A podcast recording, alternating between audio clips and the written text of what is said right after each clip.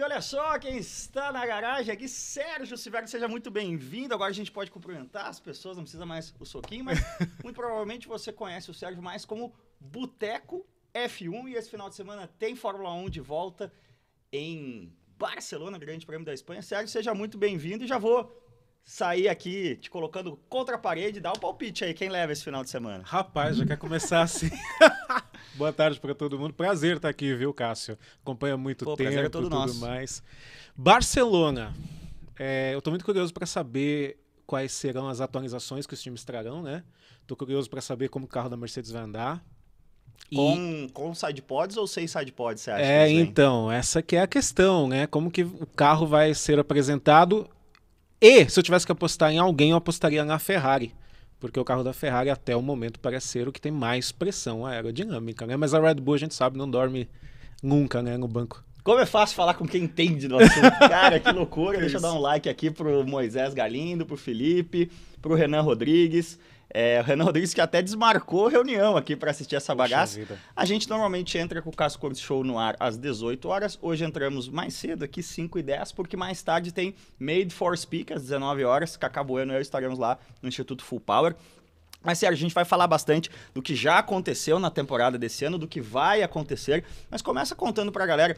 É, até comentei contigo fora do ar que quando a gente começou com as lives no Acelerados, lá em 2014, 15, o pessoal sugeria muito Boteco, Boteco F1, chama a galera do Boteco F1. No fim, as lives acabaram antes da gente poder chamar vocês, mas é uma, uma coisa que é, antes da, da, da internet, do YouTube, acho que a galera até sentia falta de ter esse tipo de espaço, né? Da galera fazendo literalmente o Boteco F1, o debate, a mesa redonda. Aqui no Brasil a gente tem horas e horas e horas de mesa redonda dedicada ao futebol, mas o automobilismo ficou sem espaço na TV, principalmente, né? Nunca. É, é infelizmente, quando eu criei o Boteco em 2012, eu lembro que não existia espaço na TV para Fórmula 1. Né? Então eu acho que o crescimento de perfis em redes sociais, especialmente ali entre 2000 e 2000, até um pouco antes, 2010, que é quando as redes sociais realmente começaram a crescer, ainda com, acho que finalzinho do Orkut, né? Início do Facebook. É, eu sentia que tinha uma galera já nas comunidades de Orkut que queriam debater sobre Fórmula 1. No Facebook, na época dos grupos, a mesma coisa. E o Boteca F1 surgiu de um grupo do Facebook. Que a gente pensou, olha, falta alguma coisa na, na mídia falando mais da parte técnica, tentando ser mais. Vamos gostar da Fórmula 1 pelo esporte ao invés de pelo Menos brasileiro. Brasil! É. e mais Fórmula 1, né? Porque o esporte ele é bacana, ele é interessante, ele tem histórias fenomenais. Mesmo anos no qual o Hamilton e o Vettel venceram seguidos, foram anos que você tem muita história para contar, né? Então... Cara, os, os, os, os, quatro campeonatos do Vettel, teve um que ele ganhou de lavada e os outros três foram todos assim. Hoje a gente olha, parece que ele dominou aqueles quatro anos, mas hum. na verdade foram todos muito brigados, menos o de 2011. 11. O 11 e o 13 também. O 13 da metade da temporada, da temporada pro final, quando ele ganhou nove corridas seguidas, sim, eu acho, sim. né? Bateu o recorde do Mansell ou empatou, uma coisa assim. É porque eu particularmente acho que todos os times já estavam pensando em 2014 e meio que abandonaram a, te a temporada, né? 2011 também ganhou um, com muita facilidade, mas 2010 foi uma temporada fenomenal, né? Com ele foi praticamente o azarão daquele ano. Tanto que o Alonso perde o título porque marca o Weber na, na decisão e não ele, né? Esquece do Vettel. É, ajuda na criação do DRS, né? E tudo mais. E 2012 também, que foi uma temporada que eu acho que sete pilotos ganharam as sete primeiras Sim, até Maldonado ganhou corrida, né? Exato. Mas, mas conta, então, nessa época aí, 2012, você falou, ah, cara, vou pro YouTube. Ou, ou o YouTube veio depois? Não, eu sempre gostei muito de fazer vídeo. Sempre. Sempre fui um cara muito ligado em cinema. É, em até clipe de música. Eu assistia às vezes clipe para ficar olhando quais as ideias, como que o editor ou o diretor encaixavam um corte da música com um corte da tela. Só que eu não tinha a capacidade. Sim. o capital inicial. O grande problema na vida é o capital inicial. Porque fazer vídeo não é fácil, né? Você precisa de uma máquina interessante. Hoje é bem mais fácil do que era. Super. Em 2012 era muito mais difícil Super. e mais custoso, né? Eu comecei, por exemplo, a fazer ao vivo com uma câmera da Microsoft. Era uma webcam, acho Sim. que. eu acho que era 720 por 480. Sim. Era uma coisa muito, muito ruim, sabe? Parecia que eu tava dentro de um aquário. Mas quebrou o galho na época, né? E, e justamente por causa disso, eu falei, ó, dá pra fazer por vídeo. Claro que a gente nunca teve capacidade ou a possibilidade de usar os trechos oficiais, Sim. né? Que pertenciam na época à Globo e hoje à Bandeirantes.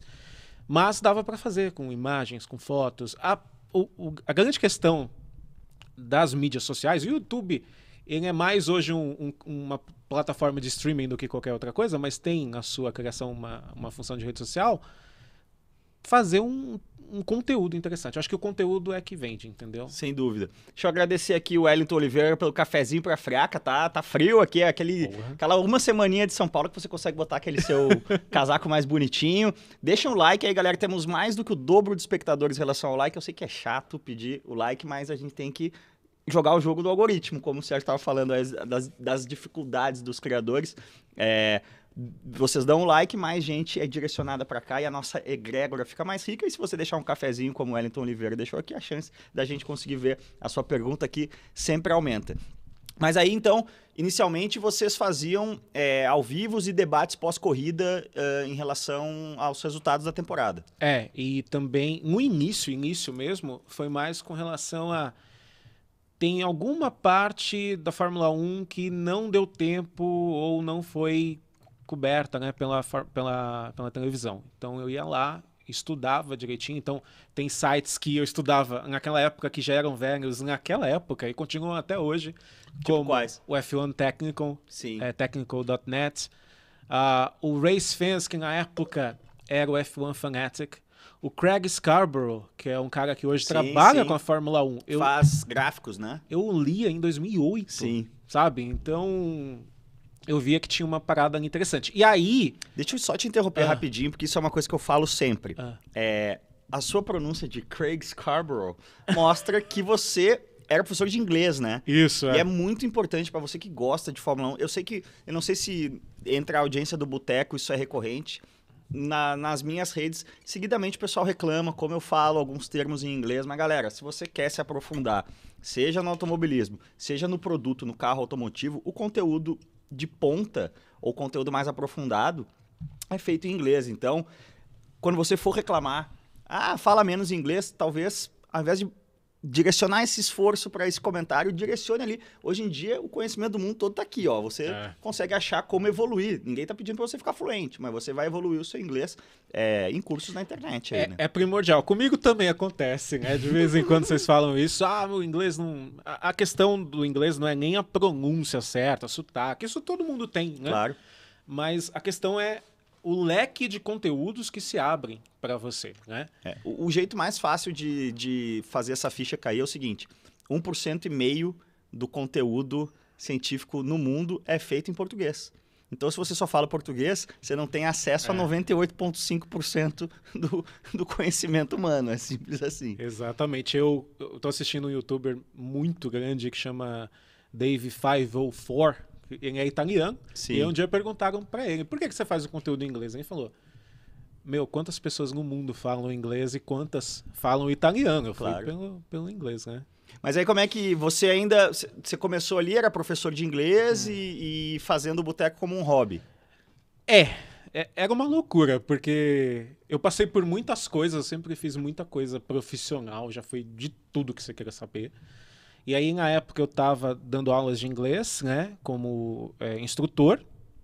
Só que eu sempre tive uma coisa dentro de mim muito liga- muito forte, uma conexão muito forte com a Fórmula 1 que eu nunca consegui explicar. Eu chamo isso de vocação, né? E eu sempre, eu falei, eu preciso fazer alguma coisa Você sobre lembra da- Fórmula 1. do primeiro ano, assim, primeiro campeonato que você consegue lembrar corrida por corrida? Lembro porque foi 2001. 2001. Apesar de eu ter 35 anos, eu a Fórmula 1 meio que passava por mim e eu as- a assistia, Uhum. mas não com aquele, né, vou assistir todas as corridas e tudo mais.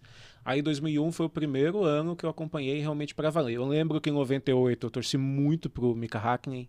99 é a mesma coisa. Por algum motivo eu gostava muito do Hackney. Eu gostava muito do Hackney também. Eu acho que a nossa geração tinha muito o cara que peitasse o Schumacher, porque É. o Schumacher era o cara que tinha derrubado o Senna, né? Eu acho que hoje a, geração mais jovem pode ver isso no Verstappen justamente por ser o cara que tá peitando o. Hamilton, né? É, mas imagina que se o Hamilton tivesse. é, a, a era Hamilton tivesse começado com ele destronando um brasileiro, né? É, isso tem que, isso que era muito também. forte. Tem isso ainda também, né?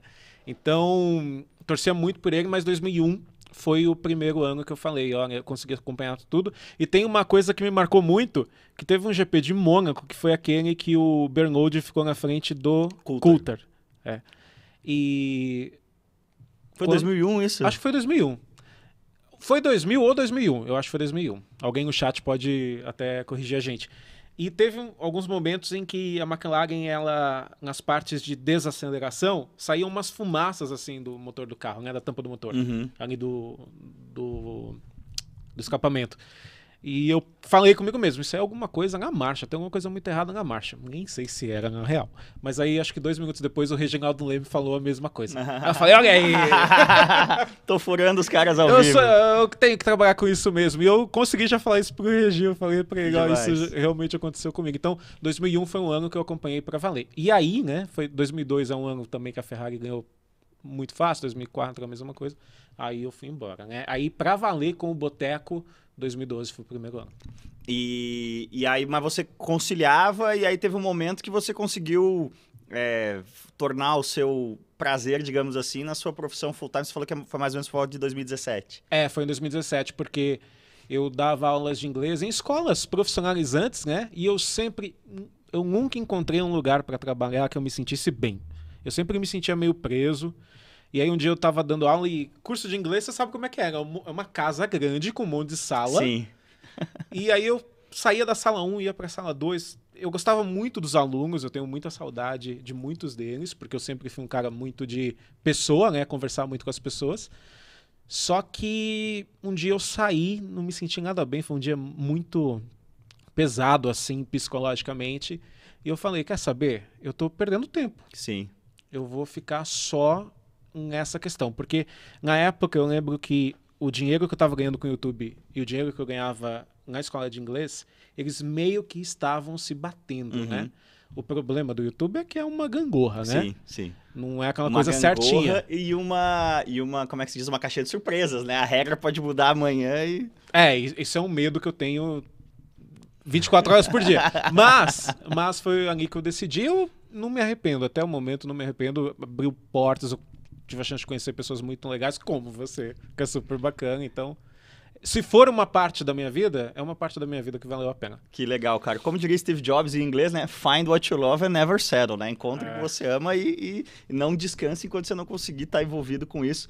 É, deixa eu dar um salve aqui pro Mauro Carvalho, dizendo que evoluiu o inglês por causa da Fórmula 1 e que quando ele começou ele usava muito boteco, era o que tinha em português. Então, às vezes também, se a gente tiver estimulando muito o inglês aí, vai estar tirando a audiência do boteco. Não, galera, façam as Não, não, coisas não. aí. é. Mas o Luiz Júnior aqui tem um, um insight bem interessante, né? A era Hamilton não deixou o Massa nem chegar no trono, né? Imagina se o Massa tivesse sido campeão ali em 2008 e depois o Hamilton viesse, talvez, ou até um pouco por isso, né? Existe um certo... É engraçado, o Hamilton é uma figura muito polarizadora, a gente pode é, até tratar mais aprofundadamente disso na sequência, mas assim, é, e o Natan aqui tá dizendo, deixa o like aí, tem 40 pessoas devendo like nas minhas contas aqui. É, você acha que você começou o Boteco em 2012 e de 2017 para cá você vive full time? O quanto atrapalha, na sua visão, não ter um brasileiro competitivo mais? Vamos lá, o último brasileiro foi o Massa em 2014, 15 foi É. o último ano. Não, aí o Rosberg, não, 17 é o último ano do Massa, né? O Massa, o Rosberg se aposenta em 16 e, e aí o Massa teria sido aquele último ano e aí quando o Rosberg anuncia que, que vai parar, o Massa tem mais um ano ali, 17. Então, justamente no ano que você passa a se dedicar full time a isso, deixa de ter brasileiro na Fórmula 1. Como é que você vê isso? Você acha que, que atrapalhou? Ou que, de repente, hoje em dia a gente tem fãs talvez menores em quantidade, mas são melhores em qualidade por serem fãs do esporte Fórmula 1 e não tá só torcendo por um brasileiro? Eu acho que a gente tem, nesse momento, um. Naquela época já, um número grande de fãs fiéis ao esporte. Então, se você pensar a NBA, é, NFL, que são esportes que têm uma audiência interessantíssima no Brasil. Sim. São esportes bem americanizados, né? Sem brasileiros de destaque, né? Exato, sem um clube, por exemplo. Imagina um time brasileiro na NBA. Não tem, né? Então. É... São Paulo Raptors. É. Eu acho que quem gosta de esporte. é sempre uma coisa típica do local, né? Seria o São Paulo Motobas. É, exato. Alguma coisa assim. Tênis, tênis, por exemplo. Eu acho que o tênis ele meio que se aparenta muito com a Fórmula 1, porque é um esporte que eu acho inacreditável uma pessoa ficar cinco horas naquele nível, né? A mesma coisa acontece dentro de um carro de Fórmula 1, é, você sabe muito bem, né? Como é desgastante. E eu, o que eu senti em 2014, 14, 15, 16, até a última corrida de 2016, o Massa, ele meio que deu a entender que ele poderia ter desempenho para chegar no, no Hamilton, né? Última de 2014. É... Qual foi aquela corrida que teve pontos Abu Dhabi, dobrados Abu Dhabi. Não, é, é, isso foi depois, 15, 16, eu acho. Mas é que o primeiro ano da era híbrida... Foi 14, foi 14. É, que é o ano que a Williams, ela se é. torna... Ela acaba em quarto no Campeonato de Construtores, mas em vários momentos da temporada ela é o segundo melhor carro, é. porque tinha o canhão Mercedes ali. Aí o Massa faz a última pole dele na Áustria, e a última corrida do ano em Abu Dhabi, se tivesse mais cinco voltas, ele passava o Hamilton. Ele termina pressionando o é, Hamilton. então, tem uma teoria de que dizem que o Hamilton, na verdade, estava cuidando do carro. E que se o, ah, o Massa se aproximasse mais, ele ia apertar. O C não entra em campo no futebol, no automobilismo, na vida. É, né? exato, exato. Mas, a, naquele momento ali, eu sentia que, por mais triste que possa parecer, o fã brasileiro que chegava por causa do Massa, ele fazia mais mal do que o contrário é aquele cara que falava: esse cara não ganha nada. É, depois do Senna, tudo acabou. Ah, depois do Senna, o... tudo acabou é o que é, mais me dói. Tem até um perfil né, no, no Twitter que fala sobre isso. É, então era um, era um tipo de fã que era muito mais, muito crítico, eu acho que até excessivamente ao trabalho que o Massa estava fazendo, Sim. né? Depois até do acidente que ele teve na Hungria, que ele nunca foi mais o mesmo, segundo esse pessoal. Mas 2014 foi um ano interessante para ele, 15 também. Eu acho que 14, 15 16 a Williams termina em terceiro no Mundial de Construtores, acho alguma que coisa 14 assim. 14 termina em terceiro, segundo o Mauro Carvalho, que talvez é. esteja até com possibilidade de gugar aí. Mas é. a Williams ela vai caindo, né? Ela tem um 14 muito bom, é, aí o 15 é um pouco pior e o 16 é um pouco pior, mas eu tenho quase certeza em 15 o Massa ainda faz pódio. É... Só que em 14 ele era, digamos assim, uma ameaça de pódio quase todo final de semana. Isso, é. E aí 16 já, já começa o início da, da decadência, né? Da, da e se eu não me engano, foi uma decisão da Claire Williams de mudar o motor né, de um ano para o outro. Que, não sabia. É, se eu não me engano, tem alguma coisa assim. Que a Williams usava outro motor. Será que era, o 2012 eu tenho certeza que era o Renault. 2013 eu não lembro. 2013 é o ano do, do Maldonado e do o Bruno Senna tava? 2000, não, não, acho que Bottas. 2000, é, não, Bottas já, né? É, era Bottas, Bottas já. Bottas, Bottas. Aí o Maldonado escolhe a Lotus, ele sai da Williams, vai pra Lotus e o Massa chega saindo da Ferrari, Sim. né? E foi a é pior é decisão da carreira da vida do pastor Maldonado, Sim. Né? E mas eu sentia, respondendo a sua pergunta, que o pessoal era um pessoal, era maior, a audiência era um pouco maior, mas era um povo muito crítico. Isso é uma coisa que todo piloto, no caso agora o Drogovic, o Sete Câmara, o, o Enzo Fittipaldi, o Pietro, até acho que nesse momento eles estão até vacinados com isso. Sim. Né? Que o povo brasileiro ele vai te abraçar, mas se o resultado não começar a aparecer, tem uma galera que né, é, estaca sapato. Eu vou dar um exemplo, assim, essa, essa questão, não basta ter um brasileiro, né? É, a gente teve, não faz tanto tempo assim que um brasileiro largou, né? Com, com um acidente do Grosjean, faz no, é, últimas 2020. corridas de 2020, Pietro. Mas o Pietro caindo de última hora num carro que era o pior carro do grid, ele foi lá, largou em último, penúltimo, chegou em último, penúltimo. O, o, impacto que isso teve, assim, em termos de mídia, de engajamento, eu duvido que a audiência daquelas corridas tenha sido maior porque tinha um brasileiro no grid, sabe? É, mas sabe o que mudou mesmo? A Liberty Media. Quando ah, a Liberty Media entrou, que a gente começou a ver. Porque o YouTube, como ele é uma comunidade, é, eu, eu, sou um cara que eu acho que não existe rivalidade da mesma forma que é na televisão dentro do YouTube. Porque ah, um conteúdo puxa outro, claro. né? Então, vira e mexe, alguém mostra para mim, me, acontece comigo mesmo no meu perfil pessoal, né, do YouTube, eu tô assistindo uma coisa minha que linka com a Fórmula 1. Ou a Fórmula 1 que linka comigo. É. Um, um vídeo meu que linka com o seu, sacou? O, o, a- o, Be- o Bernie Eccleston, que teve aí agora na Stock Car, né? O Bernie Eccleston é um nonagenário, né, cara? Ele era um cara... E outra, tem uma, uma crítica ao Bernie, mas também tem...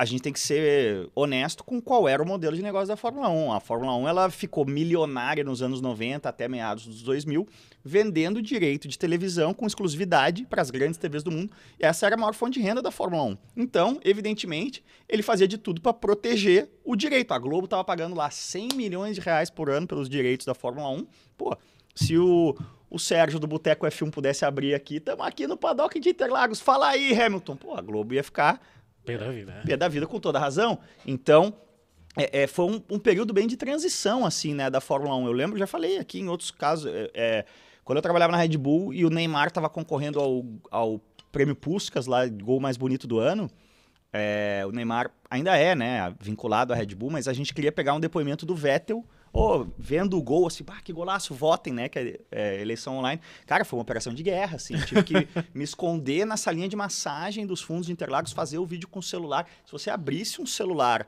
é, no, no paddock mesmo, assim, e, e não é tanto tempo atrás que a gente tá falando, 2010, 2011, 2012, você era jogado para fora do Eu, paddock. eu acho que os jornalistas que estão no paddock não podem, até hoje, fazer isso. Não podem Não? é, filmar. Repara que a grande maioria deles faz só stories com foto, né? Acho que não pode fazer vídeo, tem alguma parada assim. Sim. Só que a gente, eu acho que a gente já tá há muito tempo na era do, comparti do conteúdo compartilhado. Então, por exemplo, é você enten- é só ver o que tá acontecendo com o Casimiro, com o pessoal da Twitch, Sim. o Vitor Ludiego, que é um grande amigo. Abração, Vitor. Ele, a- ele fez a transmissão da F4 no- do Brasil agora pela Twitch. Então, essa questão de você compartilhar o seu conteúdo com criadores de conteúdo relevantes é super importante porque você acaba aumentando muito a comunidade. Então, por exemplo, o site da Fórmula 1, o canal da Fórmula 1, ele atinge A e um cara como o Vitor Ludiego atinge BC. Claro. Então você aumenta o seu leque, né? Até a Netflix está passando por isso há pouco tempo. Então, quando a Liberty Media abraçou a internet, ainda entre aspas, né? Mas deu mais liberdade, eu senti que pelo menos nas redes sociais a Fórmula 1 cresceu. Tanto que, se eu não me engano, há três anos a Fórmula 1 é o esporte que mais cresce nas redes sociais. Sim. A Fórmula 1 não tinha Twitter, cara. A Fórmula 1 foi ter Twitter é, faz, sei lá, 4, 5 anos que abriu uma conta no Twitter. É, quer ver uma outra coisa bem desse, desse momento de transição? Um- Uma outra coisa que sempre é dito, ó, a Liberty Media revolucionou, fez a penetração da Fórmula 1 aumentar brutalmente no mercado americano e se acredita muito ao Drive to Survive. Hoje em dia todo mundo, ah, Drive to Survive, até agora tem os pitis do Verstappen e tudo mais, mas o pessoal esquece, a Mercedes e a Ferrari não participaram É. da primeira temporada do Drive to Survive. O conceito de uma equipe de Fórmula 1 n- nessa era Bernie, com essa mentalidade e tal, abrir as suas portas para câmeras sobre as quais eles não tinham controle, era um absurdo, era um absurdo. E o bem que fez a série, né? Sim. Para a Fórmula 1. Nos Estados Unidos, eu lembro, eu estava assistindo, eu acho que uma, uma transmissão dos Estados Unidos do GP de Indianápolis, de 2005, né? Ah, isso aí foi um desastre para mim, cara. Então, Era a época que eu, que eu morava lá. você estava por Sim. lá. Então você pode falar isso muito bem, mas eles estavam conversando de como a Fórmula 1 talvez nunca iria superar o que aconteceu em Indianápolis. E o que que a Liberty Media fez em dois anos, cara? É. né? Você vê o GP de Miami lotado, teve seus problemas? Teve, normal. Primeiro GP, muita gente né, no paddock. Não, Isso é- sempre é- que vai acontecer. O GP de Miami é, sem dúvida, isso não dá pra negar. Em matéria de, de star power, pra gente falar aqui em inglês, nunca houve uma corrida como esse GP de Miami, cara. No, no, no grid ali, Beckham, Tom Brady e Michael Jordan do lado do outro. Surreal, surreal isso, na verdade, inclusive. Então, o, o valor de mercado da Fórmula 1, literalmente, acho que duplicou. Duplicou. Das equipes, né, com o lance do teto orçamentário, você ter uma equipe. Olha a dificuldade que a Andretti está tendo. Você ter uma equipe de Fórmula 1 hoje é um franchise que vale um bilhão. É, Só para o direito de estar na Fórmula 1 não valia nada. A Red Bull toma a Jaguar, né? A Ford vende a Jaguar para para Red Bull por um dólar, porque a Ford só não queria mais ter que gastar 300 milhões por ano ali. Hoje em dia a, a, a Audi está querendo comprar equipes e não encontra equipe para comprar, ninguém quer vender. E 300 milhões é pouco, hein? Pra época. Tanto que o, o, o pessoal da Renault teve esse problema. Lembra a época que o Frederic Vassor estava na Renault? Sim. Que ele veio da Fórmula 2, né? Ele cuidava de alguma equipe na Fórmula 2. Ele é da Art Grand Prix, né? É, e aí ele é contratado pela Renault. É, quem me falou isso, inclusive, foi. Eu não sei se eu posso falar quem falou. Mas enfim, a informação tá dada. É, é, que o, o Vassoura ele saiu, foi pra Renault. E na época, o Abitebu já estava na Renault. E os dois começaram a brigar, porque o Vassour queria mais dinheiro da Sim. montadora e o Abitebu não. Sim. Não, eu tô falando 300 milhões da Ford na Jaguar, que a, Ford, a Jaguar era uma equipe de meio de pelotão. Exato, O, é. o ápice do, do- de gasto, a gente teve aí nessa era das montadoras e tal, a, a Toyota estava gastando meio bilhão de dólares por ano, 500 milhões de dólares por ano, cara. É um negócio totalmente é muita insustentável. Loucura, é loucura. É, inclusive, eu acho muito saborosa essa história de o dia que a Jaguar acabou foi o dia em que a, a decisão, né, onde nasceu a decisão, quando o Alan Mulally assume a Ford e reestrutura tudo, é um cara que veio da Boeing, cortou muito custo na Boeing, veio para a Ford para cortar custo, basicamente. E a primeira coisa, vamos lá, era pré-Liberty Media, pré-Drive to Survive. Imagina o que um americano que vem da indústria de jato conhece Fórmula 1. Chonga nenhuma. Ele chega no primeiro dia como bom executivo e fala: me traz uma planilha dos 100 maiores salários da companhia, eu quero dar uma olhada. Um Excel Ixi. classificado, né, do maior valor ou menor. Sabe quem era o maior salário da Ford Motor Company em 2004? Quem? Ed Irvine, ganhava 30 milhões de dólares por ano. O Alan Mulally, quem é Ed Irvine? Nunca tinha ouvido falar em Ed Irvine. Não, para com essa merda de Fórmula 1, vocês estão malucos. A dupla era Irvine e Weber, né? Em 2004. Irvine e Weber. Irvine e O Weber. Weber chegou a fazer corridas muito boas na Jaguar, né? É, o GCR aqui, ó, tá dizendo a Honda foi vendida para Ross, é, pro Ross Brown por um dólar. É, é, é isso, mas não foi re- revendida para Mercedes por milhões, não, meu caro, o GCR. Eu te garanto que o, o Ross Brown não ficou multibilionário nessa venda. Deve ter levado umas 10 milhazinhas, umas 20 milhazinhas, mas qual é o grande lance? A Brown, ela ia ser uma equipe que ia durar um ano, né? É. É, o Ross Brown, a, a- a- quem, quem bancou, isso é uma coisa que é, é pouco dita, né? Ironicamente, quem bancou a temporada de 2009 da Brown foi a Honda. A Honda deixa um, no, no acordo dela de saída, ela deixa um quequé lá que banca o custo operacional. O Ross Brown não tinha dinheiro para um segundo ano, ele tinha que chegar no fim de 2009 e encontrar uma montadora, um comprador. Então ele passa 2009, na verdade, buscando esse comprador que é a Mercedes. E de novo, o importante não é quanto ela pagou para o Ross Brown, porque é micharia. Te garanto que o, o salário dele em 2010 para ser o head da Mercedes deve ter sido a mesma coisa que ele recebeu, ou então ele recebeu ações, eu acho, né, dessa nova equipe É Mercedes no provável, começo. é. O que, que a Mercedes está trazendo naquele momento? O cheque de 300, 400 milhões para manter a equipe girando em 2010. E uma equipe de fábrica, né? Que tinha saído há- há anos do automobilismo, voltou como fornecedora de motores e voltaria como equipe depois de tanto tempo, né? Em 2010. É, é- e é legal porque o Ross Brown ele conseguiu todos aqueles resultados no início do ano com o difusor soprado. E Difusor o, duplo. O duplo, perdão. O soprado da Red Bull, né? É, do Vettel depois. E no meio do ano a Brown já começou, né? A meio que. Porque não tinha ser grana de dominada. desenvolvimento, né? Ele tinha ali, ah, qual, qual é o custo operacional disso aqui? Mandar esses dois carros, esse staff, ah, esse custo a Honda deixou. Ele não tinha grana extra pra ir desenvolvendo o carro, E né? tanto que o carro não tinha patrocínio nenhum, acho. que Pou, foi, foi, pouquíssimos. foi tendo patrocínios pontuais, né? Eu lembro É. que quan- quando a equipe ficou boa, a Virgin entrou, né? O É. Richard Branson já namorando a ideia, depois ele ia lançar a equipe. E aqui no GP Brasil tem um patrocínio pontual genial, Marcelo Santana, um abraço. O Button é campeão do mundo com o Itaipava no carro aqui no Brasil, né? É... É, então, levou um troquinho de 20 milhões, meu caro Paulo Fonseca, que eu tô falando. Quanto é que ganhava o Ross Brown de salário? É, Como, quanto é que ganha um Adrian Newey? Esses caras ganham 10 milhões de dólares por ano. O que ele, o que ele vendeu a equipe para a Mercedes por, é óbvio, para uma pessoa física, Ross Brown, 20 milhões é uma baita grana. Pensa agora do outro lado, se coloca do lado da Mercedes. A Mercedes está dando 20 milhões para o Ross Brown, mas ela está investindo 520 milhões para fazer essa equipe girar. É isso que a gente quis dizer aqui. É, vamos falar um pouquinho, cara. Até o pessoal está começando a dar alguns palpites aqui em relação à temporada 2022, que tá legal demais, com muita diferença de. E, e aí já vamos dar uma alfinetadinha no. Depois que o Senna morreu, é, acabou para mim, pô. Olha que campeonato fantástico a gente teve ano passado com um regulamento que ainda não era tão voltado para competitividade, agora com esse regulamento novo. Tá legal demais. O que, que você tem achado da, da temporada desse ano? O que, que você está prevendo aí para as próximas? E já já vou responder o PF aqui do Danúbio Teles. Muito obrigado, Danúbio. Eu acho que esses carros são muito embrionários. Uma coisa que está sendo muito legal de acompanhar é como as equipes estão tendo que ser muito inteligentes nas atualizações dos carros, porque tem um teto orçamentário. Você não pode mais jogar dinheiro na cara dos engenheiros, né? Tem que a fazer... Ferrari tá igual, né? É, também para a sexta corrida foi o mesmíssimo carro que correu cinco corridas. Exato. A primeira vem agora em Barcelona, que faz todo sentido do mundo, né? Que é a pista onde você treinou, fez o teste pré-temporada.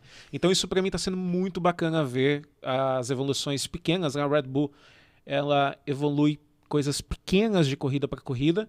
A Ferrari vem agora com um, um pacote aerodinâmico provavelmente novo, né? É, então isso está sendo muito interessante. Só que eu acho que, como todo regulamento novo na Fórmula 1, ele só vai ser lapidado durante o tempo. Então, por exemplo, eu não sei se ainda está fácil de ultrapassar com esses carros. Entendeu? Então, acho que foi você que falou que a Hungria vai ser o teste real.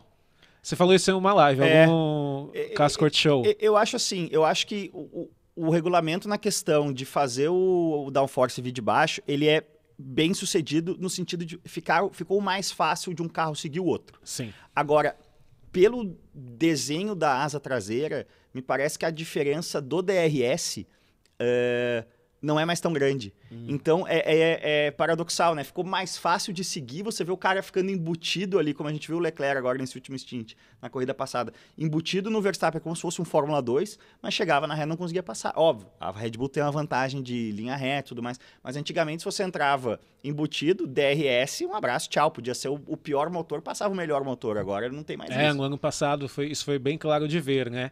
Então eu acho que com o tempo esses carros vão se, sendo lapidados e melhorando nesse quesito. É, eu acho que talvez nós possamos ter uma Fórmula 1 ideal em 2024, talvez, nesse quesito, entendeu? Porque as histórias continuam acontecendo, igual 2019. 2019 é um ano que o Hamilton ganha, né? É, até tranquilo. Só que Quantas histórias a gente não teve em 2019? Sim. O Verstappen guiando para mim que nem o Ayrton Senna em 93, com um carro que não era, né, um carro da Red Bull nunca foi ruim. Eu faço muito esse paralelo do Verstappen é. com, com o Senna também. São é. quase que anos perdidos, né? Tipo, Exato. O Senna, em 84, 85, já tá claro que ele é, em velocidade pura, talvez o melhor cara ali. Mas ele só vai ter um carro para ser campeão quatro anos depois. Foi o que aconteceu com o Verstappen. Então, né? em 2019 foi uma senhora temporada, entendeu? Então eu acho que com o tempo, 2021 foi um ano que talvez uh, nós tivemos o ápice da geração anterior eu acho que 2023, 2024, especialmente 24, que já tem três temporadas ali, a gente vai ter uma, um ano bem interessante na Fórmula 1 com esses carros, né? Até porque 2026 já vai mudar muda tudo de tudo. novo. É. A galera falou aqui de Porsche e Audi, a gente pode falar um pouco mais é, sobre isso adiante também, é coisa para 2026, mas vamos responder o PF do Danube Teles, é meio off-topic aqui, mas é uma, uma pergunta saborosa. É, para vocês, qual foi o maior piloto que vocês viram na Fórmula 1 que não conseguiu ganhar um título? Ele fala, comecei a acompanhar em 98, então votei no Kubica, ou como diria Galvão corretamente, Kubica, Kubica. mas fiquei na dúvida com o Montoya. É, eu vou começar. Bom, comece você respondendo, meu caro Sérgio. Ai, é um tipo de pergunta que a gente tem que pensar. Será que foi o Montoya? Porque o Montoya. Eu, eu vou cravar, não. Montoya não. Não? Não. Montoya era um preguiçoso, né? É, o Montoya, tem isso também. Galera, o piloto de ponta não é só velocidade pura. Tem aquela coisa assim, vamos pegar cinco bugs de bugueiro em Natal, fazer uma pistinha de terra e todo mundo senta e vamos ver quem vira. Cara, o Montoya é um dos caras mais rápidos de todos os tempos. A velocidade pura que ele tinha no corpo, vamos dizer assim, é um dos maiores. Mas ele se ancorava muito nesse talento natural e não fazia o trabalho. Como outro cara que em vários momentos da carreira foi esse cara, Kimi Raikkonen, né? É, exato. Tanto que eu li uma vez uma matéria de um ex-mecânico da McLaren dizendo que, é, claro, o nutricionista passava uma coisa para o Montoya e ele não seguia absolutamente Sim. nada, né? Ele gordo. É, 2005 ele vai para a McLaren ao lado do Raikkonen. Era uma dupla de ouro, se parar para pensar, sim, aquele sim. time, né? E nada deu certo para ele lá imagina você. Acidente de tênis. Né? Então, ter esse tipo de personalidade no time do Ron Dennis. É, foi, foi. O Montoya na, na, na, na McLaren é uma das maiores cagadas da história. o Montoya era um cara muito Williams. Tem um, um, podcast muito bom, não sei se você já ouviu, chama Bring Back V10s. Ah, sim, do é, The Race. É, do The Race. Eles têm um episódio especial sobre a saída do Montoya da Williams e a ida do Montoya para a McLaren. Tem, tem bastidores muito saborosos. Assim, o, o próprio Frank Williams era um cara ele era um cara apaixonado pela ideia do Montoya, mas na prática eles eles o Montoya torrou a paciência É. deles ali. Então, mas por talento era um cara extremamente talentoso, né? Sim. Eu tô tentando pensar. Eu gosto muito da resposta sua aqui, Danube Teles. Eu vou roubar a sua resposta, cara. O Kubica é um cara que, se você perguntar pro Alonso qual foi o maior piloto com quem ele correu, ele diz Kubica. É, foi uma, um- uma tragédia, né? A carreira interrompida é, com potencial não realizado. Lembra que em 2008 ele tava brigando pelo título, numa época, depois que ele ganhou. Aliás, é uma das histórias mais incríveis da Fórmula 1. Sim. Se o Ron, Ho- uh, Ron Howard, se você quiser fazer mais um outro filme de Fórmula 1, conta a história do Kubica. Porque em 2007 ele sofre aquele acidente que. Eu lembro que eu tava, na época, conversando com a minha irmã, que nunca mais tinha acontecido um acidente forte na Fórmula 1, pá! Uma volta depois. É. Sério, Foi literalmente, feio já ele bateu. Eu achei que ele tinha morrido. É, é, é, com o Scott Speed, né? Que ele, ele toca a roda. Eu, é, o lance é o seguinte: é muito feio. É. Tem a questão que parece que ele bate de cabeça no muro, né? Na, na, no primeiro momento do impacto, assim. E quando o carro vem quicando, a cabeça dá aquela chacoalhada, assim, que parece até, até arrepia. Aquela chacoalhada do Ayrton, a última chacoalhada ali. Mas, normalmente, quanto mais espetacular é o acidente, menos Dissipando foi energia. mais dissipado, né? É, então, mas foi um acidente tenebroso, né? Eu tô tentando lembrar de alguém, eu acho que eh, nós tivemos alguns pilotos que passaram pela Fórmula 1 que mereciam ser campeões sim e não conseguiram por azar, entendeu? É... Ou porque caíram no time errado na hora errada. O Bottas é um exemplo disso. O Bottas não é um piloto ruim. Não, existe assim, ó, existe um patamar é, de, de caras que são gênios. Isso. Que são Hamilton, Verstappen, o Vettel durante boa parte da carreira, agora claramente já não é mais o mesmo cara.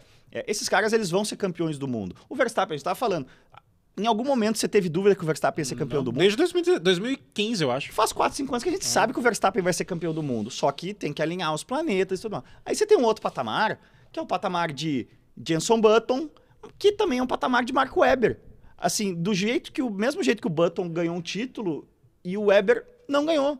É, é- é, tem muitos caras ali que tem um potencial para ter ganho um título. É, 2010, o Weber poderia ter sido campeão em Exato. 2010. Então, é, é- é- Num, num ano de boa sorte, o Bottas poderia ser campeão. Se aquela Williams de, de- Se não existe a Mercedes em 2014, o Bottas era campeão. Né? É. Era o cara que. Ia brigar pelo título. né? É, ele ia ser o cara. Então. Tem mais um cappuccino bem pago aqui do Ramon Monqueiro. Agora saiu, não tem mais pauta, vai. Virou um.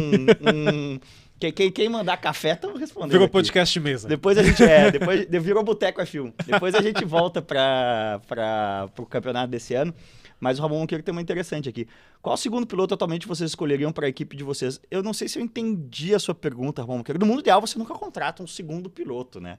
A não ser que você tenha um cara tipo Verstappen, que é um cara muito fora da curva. É. né? Idealmente, você está contratando os dois melhores caras que você puder, né? Eu contrataria o Sainz. O atualmente o Sainz. É, é, é- é que, que não foi contratado para ser segundo piloto, né? É que o Leclerc é tão bom que, que transforma o companheiro em segundo piloto. Fez isso com o Vettel e está fazendo agora com o Sainz. É... Pá. Nossa, tem um monte aqui. Isso é bom, é sempre bom. Deixa o like, viu, gente?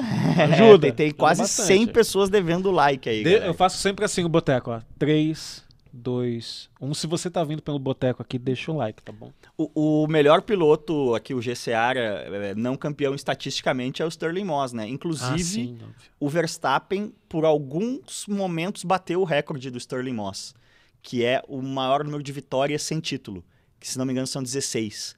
Aí o Verstappen bate esse recorde ao longo da temporada passada e aí é campeão, então cai fora Acabou, da é. lista, né? O Sterling Moss foi quatro vezes vice-campeão mundial. Quatro né? vezes vice-campeão. Só que é, qual, foi o problema do Sterling Moss? Romano é o Fangio, né? Você cai É, na, e- e na tem- era errada. E tem umas coisas assim, umas histórias fantásticas do Moss, sendo rapidinho, tipo, teve uma corrida que algum piloto foi o foi quem piloto até que ele foi campeão naquele ano pela Ferrari, se eu não me engano, esqueci, me fugiu o nome dele. E teve uma corrida que ele cometeu um erro, voltou para a pista de forma errada, foi desclassificado. O Sterling Moss foi lá na FIA, acho que já era FIA já, né? E falou: "Não, não foi errado É, não. é. Eu vi, eu vi o que estava acontecendo". Foi, ah, se não me engano, Mike Hawthorne. Isso. Mike Hawthorne. Que é uma, é uma história fascinante também. Um, um dia eu tropecei no avião, cara, num documentário sobre o Mike Hawthorne, que é um cara super pouco conhecido aqui no Brasil. Ele morreu num, ele foi campeão, ele é o cara, aquele acidente horroroso de Le Mans de 54 que acaba com o envolvimento da Mercedes no automobilismo, acaba com o automobilismo na Suíça, ficou proibido até. Até hoje, é. Não, não, faz dois, três anos a Fórmula E correu. Ah, é? Foi, ah, é, foi verdade, a primeira vez verdade. que. é, mas o, o cara que vai para a arquibancada chama Pierre Levey, o piloto. Mas ele toca com o Hawthorne. É, então era um trauma que ele tinha e tal. E aí ele é campeão do mundo de Fórmula 1 e aí ele tinha uma doença degenerativa grave. Hum. Então se especula que ele se matou. E você sabe onde ele bateu? O que ajuda nessa teoria? O pai dele tinha morrido num acidente de carro, numa curva. O Hawthorne bateu na mesma curva. Aí, ó. Então tá, a teoria da conspiração tá mais do Ó, que ó, arrepiou, arrepiou, arrepiante, arrepiou. arrepiante. O Renan Rodrigues mandou uma boa aqui sobre essa coisa de segundo piloto. É, tem o Alonso no seu time, você não terá dúvida em contratar o segundo piloto. É, mas o Ocon tá, tá, tá batendo de frente, tá, tá se segurando bem aí. O, o Davi Valderez aqui, falei que a gente ia falar desse tópico mais adiante. É, quais montadoras, além de Audi e Porsche, entram na Fórmula 1? É, então, o Stefano né, falou que tem mais montadoras interessadas. É, interessado sempre tem, né? A Fórmula Indy, eu acompanho muito a Indy, trabalhei muito tempo na Indy e tal. É, faz. Desde que saiu a Lotus, que eu acho que foi 2013, faz sete anos que. Não, não. é- Essa época, assim, agosto, setembro. Terceira montadora muito próxima de fechar com a Indy. Terceira, tá aí há oito anos só com Chevrolet e Honda. É, tá muito difícil, né? Entrar na Fórmula 1 justamente pelo que a gente estava falando, essa questão de franchise. Então, é, eu não vejo outra montadora além de Audi e Porsche entrando na Fórmula 1 em 2026. Posso É. estar muito enganado. É, tem vários tópicos aí que atrapalham. Por exemplo, é um clube. É um clube que gera muito dinheiro. Né? Tanto que você vê Porsche é, e Audi com o grupo Volkswagen não entram com time próprio. Por quê? Porque é muito difícil montar um time do nada. Né? Você já tem que pagar o FII, né? a taxa para entrar na Fórmula 1. E como você vai montar fábrica, contratar pessoal, são coisas muito boas para a economia, mas é muito difícil de fazer. É. A Haas foi o último time que fez isso. É, e, e um, um modelo totalmente sui generis, né? Ninguém, ninguém faz Fórmula 1 do jeito que a Haas faz, né? Com Exato, um cara é. construindo carro aqui, outro, enfim. E a- a- os times lá de 2010 que desapareceram, inclusive a fábrica da Caterham está abandonada, né? Lá em, em- na Inglaterra, então é uma coisa que dói muito. Então é difícil, é difícil entrar. Esses três times foram muito injustiçados, no porque eles entraram com a promessa de que viria um teto orçamentário, né? É, que só e- veio 10 anos depois. Não, eram carros que não tinham, por exemplo, o Cares na época, É. né? A Virgin, a, a Caterham, que era a Lotus, Era Lotus, verde. né? A gente teve né? duas Lotus Renault, era uma Lotus verde e uma Lotus preta. E qual era o outro time? A HRT, né? A Espanha. Espanha. Então, que, que, que era embora. Campus Meta, e aí virou Espanha, e aí virou HRT. Né? O Campos que faleceu há pouco tempo, né? É. Acho que 2020, se. Um, um dos grandes micos recentes aí da história da Fórmula 1, que, que vem justamente da frustração do Bernie e do Max Mosley com as montadoras, né? Vem a crise de 2008, nesse espaço de dois anos aí saem Toyota, BMW e, e Honda, e a Renault também deixa de ter equipe oficial, né? Então Sim. quatro montadoras saem, a Renault ainda continua como fornecedor de motores, aí eles sacaram, meu Deus, a gente não pode estar com a no- todas as nossas fichas no, no- no barco das montadoras, vamos tra- trazer independentes. E aí prometeram para os caras um teto. Era de 50 milhões de dólares o teto. Aham. É. Aham. Aquele meme. Aham. Até parece que isso ia rolar. É, pessoal aqui falando é, Porsche fornecendo motores para Andretti, é, GCAria de novo aqui. Se essa novela da Andretti tiver um final feliz, já tem um, um pré-acordo aí com a, com a Renault. Com a Renault, né? O Mauro Carvalho lembra muito bem aqui, a, a Virgin não tinha nem túnel de vento, o carro foi 100% feito em CFD.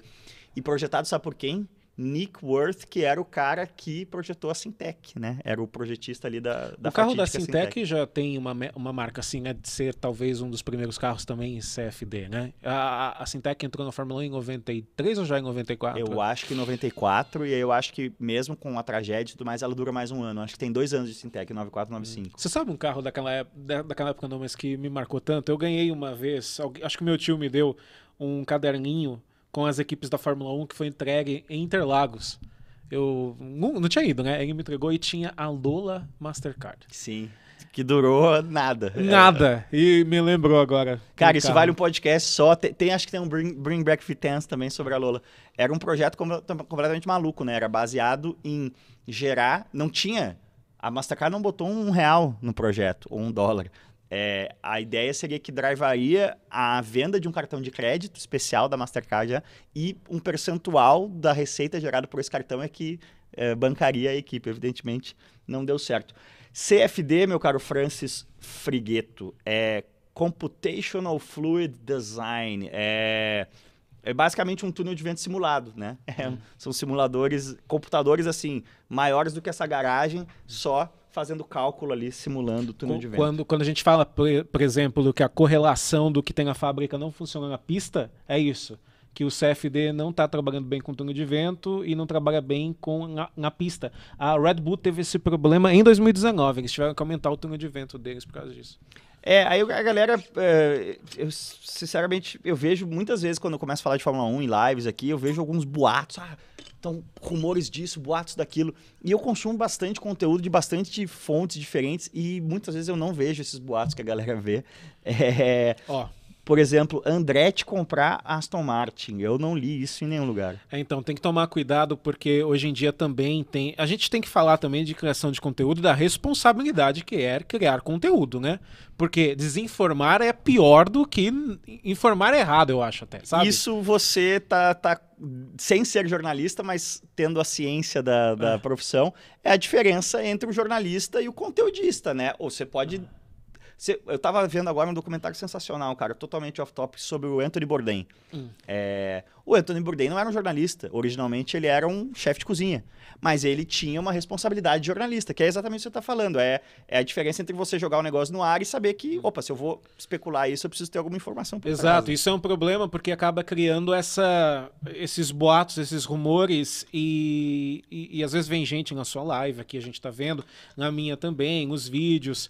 Às vezes eu tô falando de alguma coisa que eu sei, eu fui atrás para ver direitinho como funciona, e essas desinformações acabam criando até expectativas erradas nas pessoas, né? claro. né? Então, uma coisa que eu sempre falo, atualmente, como existem muitos criadores de conteúdo, você, criador de conteúdo, em primeiro lugar, tem a responsabilidade com o que você está fazendo, e você que está consumindo, cuidado.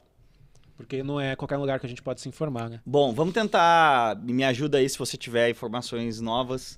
É, vamos tentar aterrizar toda. Agora virou toda a especulação aqui de Andretti Vixe, e tudo mais. O que, que a gente. E Papa Stroll. Sobre Papa Stroll vender a Aston Martin, eh, teve uma frase do Roger Penske. Faz umas duas semanas uhum. estavam uhum. dizendo que a Liberty Media ia comprar a Indy, né? E o Roger Penske, que está com quase 90 anos, acabou de gastar uma bala para comprar a Indianapolis, a Fórmula Indy, ele respondeu: Eu sou um cara que compra coisas, não que vende coisas. o, Lance, o Lawrence Stroll não precisa vender a Aston Martin, né? O que, que eu acho que tem de concreto aí em relação à venda de Aston Martin? Ele sacou que o negócio não está dando resultado e que talvez ter um parceiro estratégico que traga a grana é, pode ser interessante para ele. Vamos, vamos lembrar, o Stroll ele é dono não só da equipe Aston Martin, ele é dono da montadora Aston Martin. Então, que a Mercedes tem 5% né, da Aston Martin montadora e os carros de rua da Aston Martin utilizam motores Mercedes. Quem sabe não pode ser mais interessante para Aston Martin e para o uh, Lawrence Stroll fazer uma parceria estratégica com a Audi, né? A Audi já é dona da Lamborghini, por exemplo. Então, será que não é interessante para a Audi ter a marca Aston Martin dentro do seu guarda-chuva, ela se tornar sócia da montadora e também da equipe? Eu acho que essa é a única possibilidade de venda é. da Aston Martin que eu vejo, venda parcial, até porque a Audi já falou publicamente que o único jeito que ela vai entrar na Fórmula 1 é se ela tiver. Uh, uma, uma, um percentual suficiente na equipe para ela ter controle da equipe. Né? Então, isso é especulação, né? Porque a gente está pensando no que pode acontecer. Exato. Não é notícia, entendeu? Não é, é, é a diferença. É, a gente está ligando pontos aqui, é. né? É, mas assim, só esse contexto todo de ligação de pontos já mostra o quão é, muito porque você pode especular com sentido ou sem sentido. Sim. Mas o, o, todos essas, esses players aqui que a gente elencou nesse cenário já mostram o quão sem nexo é uma venda da Aston Martin para Andretti, né? É, e não faz muito sentido porque o, o Lawrence compra a Racing, a Racing Point, não, a Force India, né? Gasta uma grana, está construindo uma nova fábrica lá em Silverstone. O que ele pode fazer como investidor é vender um pelo percentual. dobro ou, não, um, percentual, um percentual né? da empresa, né? Mas vamos ficar de olho nessa questão da Porsche, porque até da Porsche na verdade, a da Porsche parece ser a bem mais encaminhada com a Red Bull. E a Audi meio que está perdida aí, mas a ideia é entrar também. Inclusive, a Reuters informou que teve uma treta entre os CEOs né, da Porsche e da Audi. Sim, sim. Que a ideia era entrar num projeto em conjunto, no sentido de que o que você estiver fazendo, eu também estou na mesma mesa conversando, e o cara da Porsche foi lá, o CEO da Porsche foi lá e teria é, fechado com a Red Bull sem a Audi saber. É. Não, vai ser uma treta muito grande isso tudo, porque toda a questão de alocação, né? Se o. É, se o, a Porsche entrar com a Red Bull assumindo essa operação da Red Bull Powertrains, né? Que na origem é uma propriedade intelectual da Honda, né? Então Total, olha, olha que, que treta que é aí. Mas aí ela vai ter os seus direitos e deveres como um é, mo- como um fornecedor de motor da categoria. Aí a Audi está dizendo que vai fazer o negócio próprio dela. Só que elas são a mesma empresa. Então, assim, tudo que for ter de direitos e deveres é como se você estivesse dando duas fichas pro grupo Volkswagen, né? É, vai, vai exato, ter é. muita treta de política de E, bastidor. e tomar aí. conta de uma propriedade intelectual como esse motor é uma loucura, né? Sim. Tanto que é, é engraçado ver que nessa semana a gente viu que a Honda vai patrocinar o GP do Japão. Então, sei lá, a gente tem que ficar de olho na Honda também, né? A Honda, pra mim, dá toda a pinta. É, porque a Honda, é o jeito mais fácil da Honda voltar é simplesmente voltar pra onde ela tava, né? Ah, Quando eles saíram, a Red Bull falou, ó, pode ir, mas a casa tá sempre Sim. aberta, então... A Honda, assim, a, a- tomada de decisão da Honda em relação à Fórmula 1 ao longo dos anos, você vê claramente que parece ser uma empresa que tem muitas facções internas, né? Ou joga a moeda pra cima. É, não, mas digo assim, tem um grupo mais poderoso que quer muito entrar na Fórmula 1, e aí, naquele momento, esse, a vontade desse, desse- dessa facção política interna é feita, e parece que o, quem não queria fica ali todos esses anos sabotando, até que chega uma hora que ganha, É. e fica esse... é, não faz muito sentido. A Honda, duas vezes... É, Sai na hora errada. é, tipo, É, faz todo total. o trampo e na hora de botar a bola pra dentro, faz, meu filho, entrega pra outro. Não, né? imagine se em 2021 a- o Hamilton tivesse vencido, então o Verstappen não tivesse ganhado, só que em 2022, que é esse ano que a gente tá, eles ganhassem pra valer, Sim. né? Teria sido a mesma coisa que teria acontecido em 2009. É. E outra, não custa lembrar, eles não ganharam eh, no- na hora de você colocar lá no- no- na plaquinha, no seu carro de rua e tal. A Honda não foi campeã do mundo de Fórmula 1, né? Ela não ganhou como construtora. É. É, o Verstappen foi campeão de pilotos, mas a Mercedes foi campeã de, de, de construtores. Mas aterrizando aqui para 2022, cara, o que, que você espera aí? Você acha que é, é, é, a gente vai ter um duelo direto até o final do ano entre, entre Leclerc e Verstappen? Você acha que a Mercedes vai conseguir entrar nessa, nessa festa? Qual, qual é a sua expectativa? aí? Eu torço para que sim, é, porque é o que nós falamos em 2021, né? Se esse campeonato for até o final do ano, vai ser sensacional. E é inacreditável que chegou empatado, né? Na Sim. última corrida. Então foi uma loucura. Acho muito difícil uma temporada ser igual 2021. A gente tem que ter consciência disso, né? 2021 foi um ano muito especial da Fórmula 1. Muito.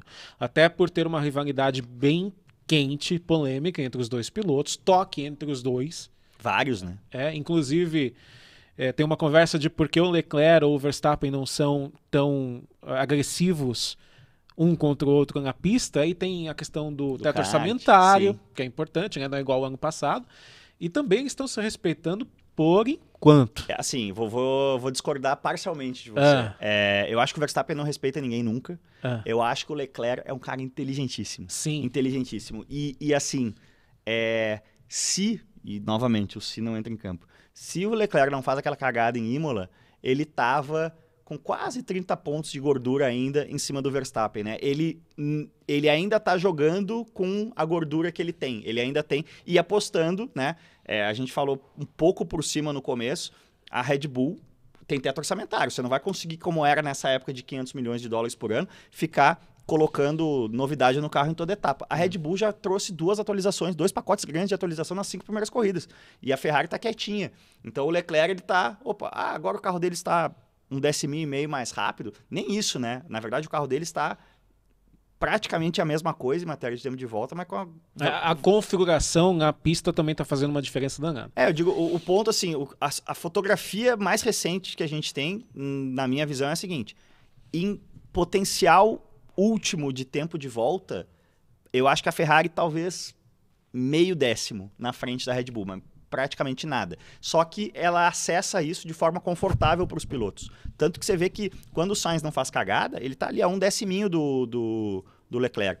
É, atrás, mas um deciminho na classificação. E o Verstappen, ele em alguns momentos consegue tirar o coelho da cartola na classificação, mas o que aconteceu em duas, três classificações esse ano? Um errinho do Verstappen que Já joga a pole por, por água abaixo. Por quê? Porque o carro tá muito extremo, né? Tá com menos downforce que a Ferrari. E aí, por causa desse menos downforce, ele tem a vantagem de reta. Só que eu acho que o, na cabeça do Leclerc, e é sempre estamos entrando na cabeça dos outros aqui, né?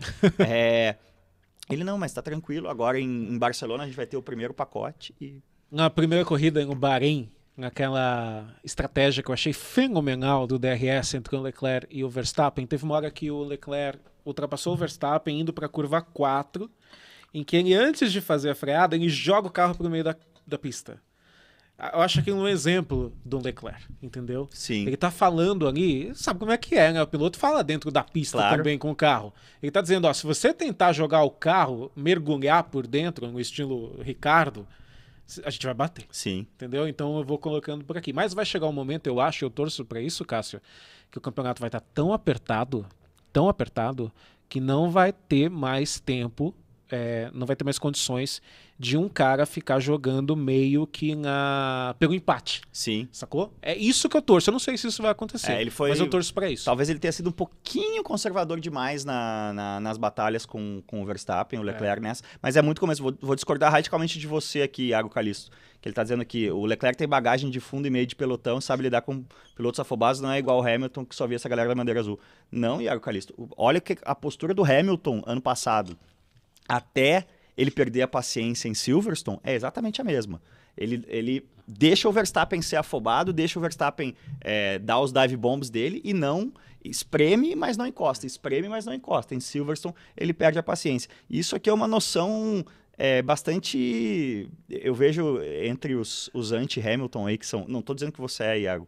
Mas o Hamilton já teve muito carro ruim. O Hamilton já remou muito em meio de pelotão também. Já teve É. muita temporada de. A, a, Ferra- a McLaren de 2010, no primeiro teste, é 3 segundos. De 2010, não, de 2009, do Isso, ano da Brown. isso, é. O primeiro teste ela é 3 segundos mais lenta do que. A McLaren vai ganhar corrida na 12, 13 corrida do ano. É, 2010, 2011 os carros não eram fantásticos da McLaren também. 2012 já era um carro que poderia ter lutado pelo título, mas quebrava demais, né? 2000 A Mercedes de 2013 não é um carro de ponta também. Exatamente. Aí entrou 2014. E a no gente tá regulamento. falando, ah, mas, ah, cara, são. Falamos aí por baixo, quatro anos que o Hamilton não teve carros canhão, são 80 GPs que ele tá ali lutando para ser quarto, quinto, sétimo, oitavo. É, é, são Ah, mais certo. GPs do que o, o Leclerc E- teve de Sauber andando no meio do pelotão. Teve um vídeo muito legal do Drive 61. Não sei se, se você conhece esse canal. Sim, Scott Mansell. Isso. Muito bom, cara. Scott Mansell é o nome dele? É, mas ele não tem relação Não nenhuma, tem nenhuma. com o Nigel Mansell. Não. Ah, bom saber. Eu não sabia o nome dele, não, você acredita? Eu acho que só aparece Scott no. no... Talvez a, a fa- minha família Lower Mansell third. processou ele ali. Porque ele fez um raio-x dessa questão de que o Russell tá andando muito mais do que o Hamilton. Não tá. E ele mostra que não. Não. Assim, o Russell ele teve duas corridas que ele contou com a sorte. Sorte que eu digo em relação ao safety car entrar no momento certo, né? Na Austrália e agora em Miami, né? Apesar dele, obviamente, eu não estou tirando o mérito do Russell. Ele tá guiando com o regulamento embaixo do braço. Inclusive, em Miami ele fala isso: vamos ficar na pista e esperar por um safety Claro. car, que é uma pista de Outra, rua. A amostra é pequena ainda, são cinco corridas, né? Isso, e são poucas provas ainda. Então, é- eu acho que tem uma galera morrendo de vontade de soltar tudo aquilo que ela tá que tá engasgado na garganta, mas calma. E outra, o, o Russell não tá na frente do. tá na frente da pontuação, mas eu vou, vou dar um outro exemplo muito bom. Essa questão. Ah, o Sainz cravou o Leclerc ano passado. Não. É, vamos, vou tentar passar assim, o que, que é a, a cabeça e, e o. Como é que essas imagens internas se constroem no, no paddock da, da Fórmula 1, principalmente dentro de uma equipe? Vamos lá. Foram cinco corridas esse ano. Teve uma sprint, mas vou tirar, tá? Para facilitar o cálculo. Então a gente está falando de três é, treinos livres, uma classificação e uma corrida, né? É óbvio. A única que dá pontos é A corrida. a corrida. Mas então são cinco sessões por final de semana. Cinco corridas esse ano, 25 sessões.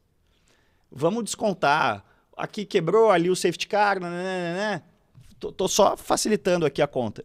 A gente deve ter tido 20 sessões esse ano, talvez até um pouco menos, mas em que o Hamilton e o Russell tiveram é, confrontos diretos, sem um quebrar, sem o outro bater. Nananana. Dessas 20, deve estar uns 14 a 6 para o Hamilton, ou 12 a 8. É, é, o Hamilton tem, no, no, dia a dia, quando o cara botou, fez o setup, o engenheiro tá, vai, vai o Hamilton tá um, um, décimo, dois décimos mais rápido que o Russell. Óbvio, na, no fim das contas, se tu tá disputando um título, não é isso que vai, vai, vai valer. Final, é. Mas eu quero dizer assim, internamente na equipe Mercedes, ninguém tá achando, nossa, acertamos. Eles estão felizes com o Russell, sem sombra de dúvida. Vou, vou inverter o raciocínio. Ninguém está dizendo, caralho, o Hamilton acabou. O Russell veio aqui tá cravando é, ele. Não, não, é, exato. O, o Hamilton está performando no, nas condições normais temperatura e pressão. Ele está performando um pelinho acima do Russell, que é o esperado, né? O cara tem e, sete anos na equipe. E isso mostra também o tamanho do Russell, né? Ele sem, é um dúvida, sem dúvida. Com certeza ele é mais piloto que o Bottas. Não sem tenho dúvida. dúvida disso. E ele está andando de igual para igual, às vezes mais rápido, às vezes mais lento, mas a diferença está nos décimos. E isso é muito, muito interessante para uma equipe como a Mercedes, né? Porque o Russell é super jovem. Quantos anos o Russell tem? 23, 24 é. anos? É. E o Hamilton tá no final de é. carreira. É, né? Para então... mim, o, os dois grandes nomes do ano até agora são Bottas na Alfa e Russell na, na, na Mercedes. Na, Mercedes. É. Assim, o, o, o quais são os caras que estão entregando mais acima do que era esperado? São esses dois para mim. É. Deixa eu pegar aqui, tem um cafezinho do Paulo Araújo. É, já que estamos nesse tópico, vocês enxergam luz no fim do túnel da Mercedes esse ano? É, a Mercedes vai ganhar corrida esse ano. Mercedes tem que acho. acabar com o pula-pula. O carro é rápido. O problema é que o carro está tendo que andar muito rápido, muito alto para não pular. Vamos ver agora esse pacote da Espanha. E né? eles estão tendo que tirar o pé das curvas, né? Porque o problema é que o carro continua pulando em baixa velocidade. Então, na, no fenômeno do porpoising, né, do quicar do carro, por exemplo, a Ferrari, ela chega numa certa velocidade, vamos supor, 250 km por hora, o carro começa a quicar.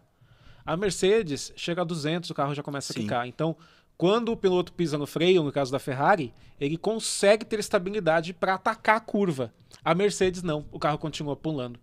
O, o próprio Russell falou isso já. Tem momento que não dá para você enxergar a curva, é, né? Tem, tem coisas que, que, Agora a gente tá todo mundo virando expert em pula-pula, né? É. é. uma das. Você olha lá na imagem, ah, chega no fim da reta, a Ferrari tá pulando e a Mercedes tá pulando. A frequência de pulo da Mercedes é maior. Hum. Então o carro da Ferrari, ele tá fazendo assim, mas não tá sendo tão incômodo assim pro piloto. Porque ele tá fazendo assim, entendeu? Ele tá é. tá fazendo assim. É, e, quer ver uma outra coisa que eu achei fascinante? A Aston tem muito problema de. tá perdendo muita performance com pula-pula, porque do jeito que a Aston pula-pula, pula, pula, é, o, o, o assoalho se danifica. Ela tem esse problema, então ela tem que andar mais alto ainda do que a Mercedes. E você vê, olha o desenho dos sidepods da Aston Martin.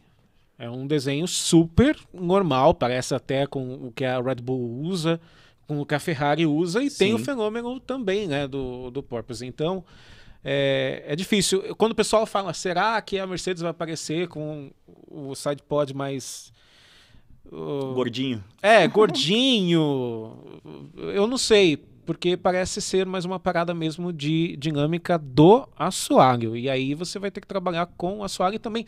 Uma coisa que pode ser que mude para o ano que vem, eu estou de olho nisso, é a configuração das, das suspensões para esse ano, né? Para o ano que vem, porque para esse ano mudaram, né? Sim. Então elas estão mais duras, o que pode ajudar também a, é, porque no problema. pelo pneu é, de perfil baixo tiver que endurecer a suspensão, muita gente pede a volta da suspensão ativa aí como uma forma de resolver isso, né? É, e que seja padrão para todo mundo. Sim.